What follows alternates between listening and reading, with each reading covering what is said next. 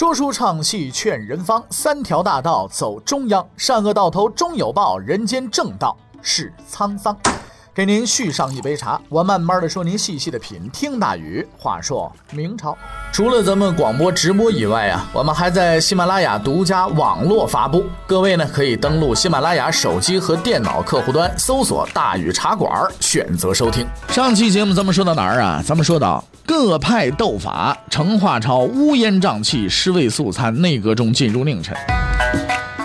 咱们要说说这个内阁里边进的这些个混派人物了啊！咱们说这五大门派是吧？后派了、监派了，你是什么混派了、先派了、春派了是吧？就说混的混派人物了啊！在成化五年之前呢，就是公元的一四六九年之前，内阁呢，大明朝的内阁还是一个庄严神圣的地方，因为那个时候的内阁的成员呢是商禄和彭石，商禄算是老熟人了。早在北京保卫战的时候，他就露了一回脸，站出来支持于谦的主张。但是他更出名的还是他的考试成绩啊！什么考试成绩啊？连中三元！哎，想当初乡试发榜的时候，榜刚刚贴出来，人家还在那瞪大眼睛找名字呢，他随便瞅了一眼，打道回府睡觉去了。同乡就问他：“你怎么不找自己名啊？”啊，上路若无其事的，那费那么大劲干嘛？排最上面那不就我吗？你看，人就这么自信，是吧？除去靖难的时候被朱棣打击报复删去名字的皇冠，他是明代唯一一个完成这高难度动作的人了。事实证明，他为官呢也是十分优秀的。而彭石呢也是状元出身，为官非常清正。在他们的带领之下，大明帝国有条不紊地向前行进着。就在这个时候，混派的首领万安进入了内阁。万安呢是四川的梅州人啊，呃，他呢，这个正统十三年的时候的进士啊，正统十三年的时候的进士，这位仁兄啊，读书读得非常好，当年高考呢全国第四名啊，位居二甲第一。可惜从他后来的表现来看，他实在是应试教育的牺牲品，高分低能的典型代表。他入阁以后啊，不理政务。只是一门心思呢，干成了一件事，就是拉关系。他充分的使用了自己的姓氏资源，竟然和万贵妃拉上了亲戚。你看他叫万安嘛，万贵妃也姓安嘛，呃，也姓万嘛，这这不就不就成了这个什么了吗？亲戚了吗？什么亲戚呢？怎么怎么这八竿子怎么打着的呢？据万安同志自己讲，叫万贵妃的弟弟的老婆的母亲的妹妹是他的妾。啊，你这玩意儿这就了不得了，是不是啊？啊，于是呢，他跑到这个万贵妃他们家去啊，这个弟弟家，声泪俱下的就把这门亲事就给认了。哎呀，了不得了啊，并且光荣的宣布，我万安终于找着亲人了啊！你这了得吗？反正不管这亲戚是真是假吧，万安确实是获得了提升的机会。成化十四年，就是公元的一四七八年，商路退休回家了，万安成了内阁首辅了。从此，在他那个啊打上引号的英明领导之下，文官团体的历史进入了一个新的时代，叫混派时代。混派呢和别的门派啊不一样，承蒙江湖各位人物看得起，混派的许多精英都被赋予了外号，叫起来呢甚是响亮。那咱们确实得聊聊，是不是啊？怎么怎么得聊聊呢？你看啊。混派掌门万安，江湖人送外号叫什么？这万岁阁老。哎，成化七年，万安和内阁其他两名成员商路彭石呢，去拜见朱见深，商讨国家大事。彭石开口刚谈了几件事，正说到兴头上，忽然听见旁边大呼一声“万岁”。回头一瞅，怎么了？这万安掌门呐，已经跪在地上磕头了。这商路彭石一看，瞠目结舌呀，待了一会儿，无奈的叹了口气，也跪下来了，磕头叫万岁。嗯。这奇怪的一幕之所以会发生呢，完全是因为万安的那一声“万岁”，这关系到一个严肃的礼仪问题。在清代啊，官员之间们商谈事情，如果端起茶杯，这就意味着什么呢？本人不想再谈了，你快走吧。哎，所谓的端茶送客，在明代的面圣啊，也是有一套礼仪的。朝见完毕，口呼万岁，这意思就是什么？就是，皇上再见，咱们下次再来，就这意思。这万掌门也不知道是着急要上茅房啊，还是还是说回家怎么有小妾在等他，反正是没等谈几句，匆匆忙忙万岁啊，搞得内阁极为尴尬。你说人家是走是不走？于是乎就成了满朝文武的笑柄，故而呢就有这么一个光荣的称号叫万岁阁老。混派大弟子刘吉江啊，这个刘吉啊，江湖人送外号呢叫刘棉花。刘吉呢是河北人。正统十三年的进士，那是万安门的这个万掌门的同期同学。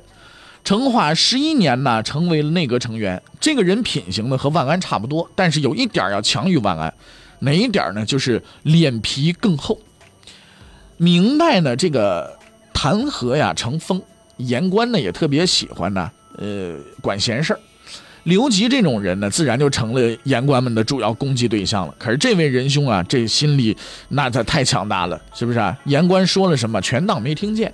所以江湖朋友呢，送了他一堆的雅号啊，就这里边呢就有一个雅号，就是刘棉花。嗯，为什么叫刘棉花呢？棉花者不怕弹也，是吧？你弹棉花怎么弹都行，是吧？棉花者不怕弹也。那再有呢，混派的跟班小弟啊，倪进，这个倪进贤是吧？江湖人送外号呢叫“喜鸟御史”，是吧？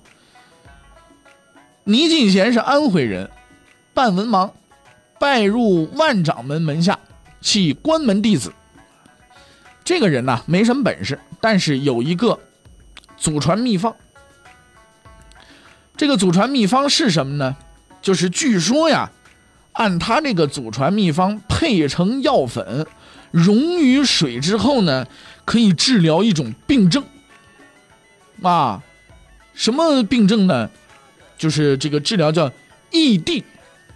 啊，朋友说的哪？我听我我听说过，是不是啊？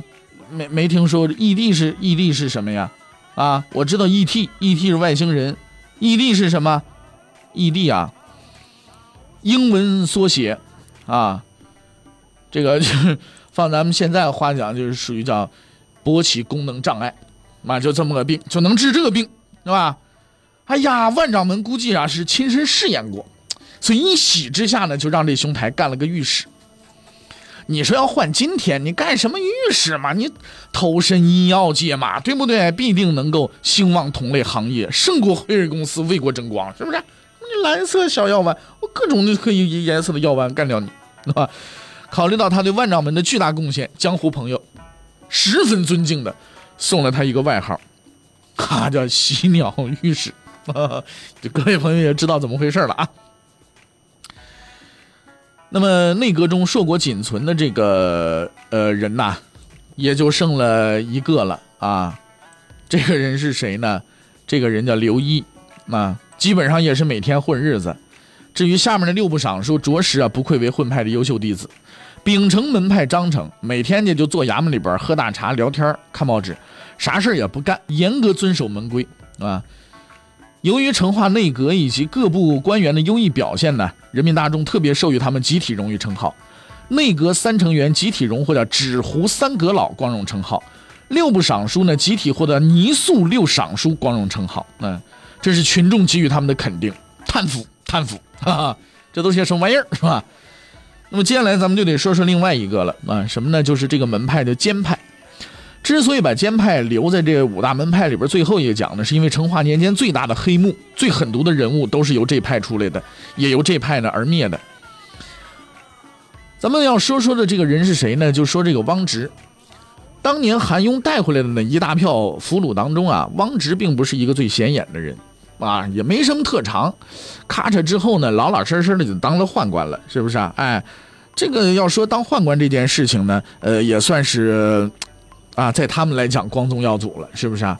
不过呢，他这运气好，在宦官培训完毕分配的时候啊，他有幸被分到了后宫啊，伺候皇帝的一位妃嫔，谁呢？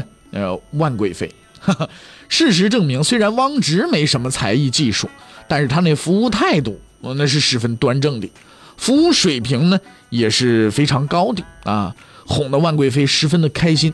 这一来二去啊，万贵妃就推荐汪直呢到朱见深那里继续培养深造去了，而汪直呢也着实不负众望，步步高升，最终成了御马监的太监。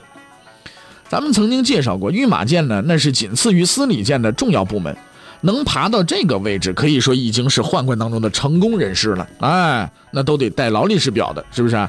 可是呢，汪直并不满足，他又把手伸向了皇宫内最为隐秘的这个太监管理机构——东厂。汪直自发组织人外出打探消息，汇报京城及各地的一举一动，表现自己的情报收集能力，就是希望朱见深能够把东厂的控制权交给他。一时之间，京城内外四处都是汪直的便衣密探，没日没夜的啊，就抓消息呢，去这个打探消息，抓人呐，关人呐，势头非常的猛。有了这些所谓政绩之后呢，汪直就得意洋洋的去向朱见深汇报去。你看了不得了吧？我多有能耐，我抓那么多人。准备接手东厂这明朝最大的这个特务机构啊，准备干一把地下工作。可是武林盟主朱见深大人呢，听取了他的报告，给予了高度评价，并希望呢他继续努力。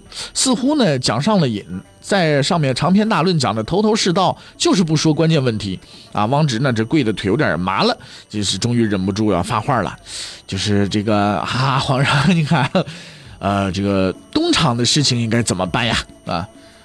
盟主呢被打断了发言，却并不生气，只是笑着摆摆手啊，那个人干的还不错啊，就这么着吧。嗯，汪直的东厂梦想就这么破灭了。盟主口口中的那个人是谁呢？就是现任东厂掌印太监尚明。这尚明了不得，不是一个简单的人物。尚明入宫很早，这人办事啊十分的利落，性格呢极其的谨慎。注意这个特点啊。东厂在他的手下搞得那叫有声有色。为了扩大财源呢，他还干起了副业，绑票、敲诈。上掌门呐，有一公认的闪光点，就是对待工作认真负责。对他的副业呢，也是如此。他一上任就搞了一花名册，上面一五一十的记载了京城各大富户的地址、家庭环境、联系方式、QQ 以及微信，并就财富多少列出了排行榜。同时，他还有着扎实的这个哲学功底。始终坚信世界是一个联系的整体，所有的事情都是有联系的。每当东厂有案子，他就把这些富户的信息呢拿出来啊，看看和周围的这个富户们，呃，和案件有没有联系啊？啊，如果联系起来了，好了，逐个上门抓人，关进大牢，然后家里人来来来拿赎金放人啊。这实在是一件十分缺德的事情。但是出人意料的是，虽然他一直这么干，名声却还不错。许多人谈到他的时候呢，还夸奖啊，着实是一件十分奇怪的事情。为什么要夸他呢？这是因为上掌门呐，这方面事情虽然做的比较缺德，但是有一个很大的优点，上掌门做生意很讲诚信。他虽然绑票，但是呢，从来不虐待人质，而且钱到放人，从来不撕票。和他打过交道的人质家属不禁感叹：收钱就办事，是个实诚人啊。此外呢，他虽然劫富不济贫，但是他不害贫。从来呢都在富户身上动手，他不惹普通老百姓，在中下层群众当中呢是很有口碑的啊。尚明这人资历很高，但是不欺负后辈，人缘很好，还经常给盟主大人和后宫的万掌门呢送礼啊，群众关系呢也是不错的。你说就这么一个人，汪直，你想要呃借着自己那点小能耐你就搬动他，那肯定是搬不动的。可是汪直呢，实在是一个很执着的人，哎，他下定决心。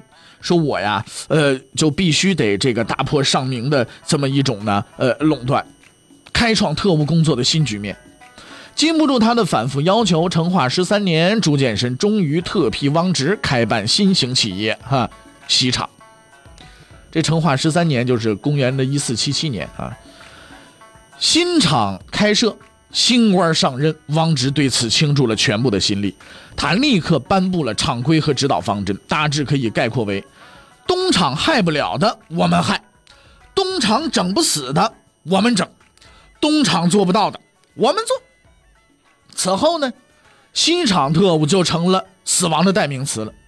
他们比东厂手段更为狠毒，一般百姓进了西厂，就等同于进了鬼门关，压根儿你就别想活着出来。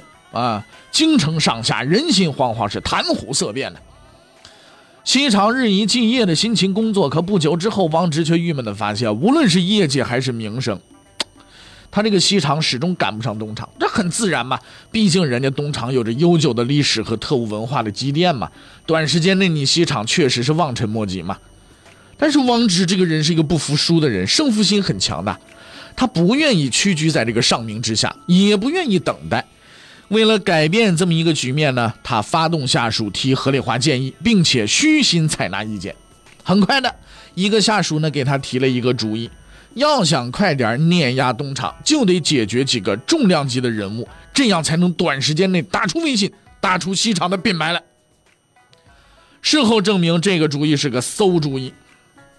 可是汪直觉得这主意太好了，立刻就付诸实施了。方针已经确定，那么拿谁开刀呢？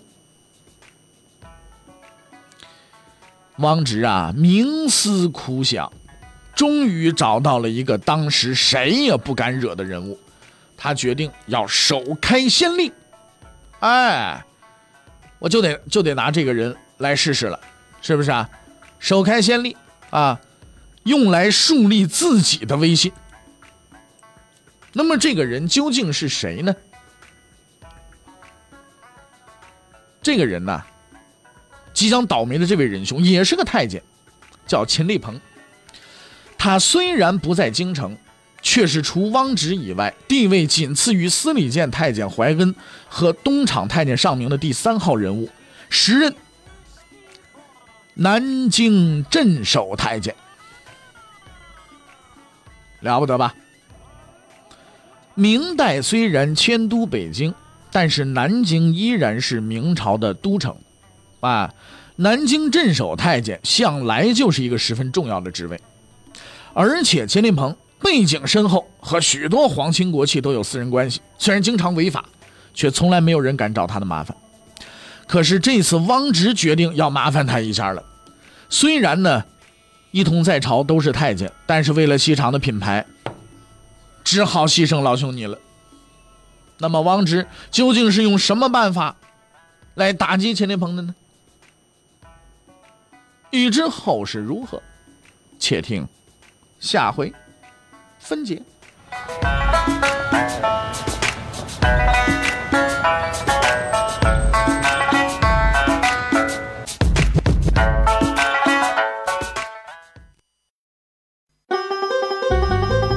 各位，你想跟大禹交流吗？你想跟大宇辩论吗？你想给大宇指出错误吗？来微信吧，微信搜索订阅号“大宇茶馆”，哎，就能实现了。记住啊，宇是宇宙的宇。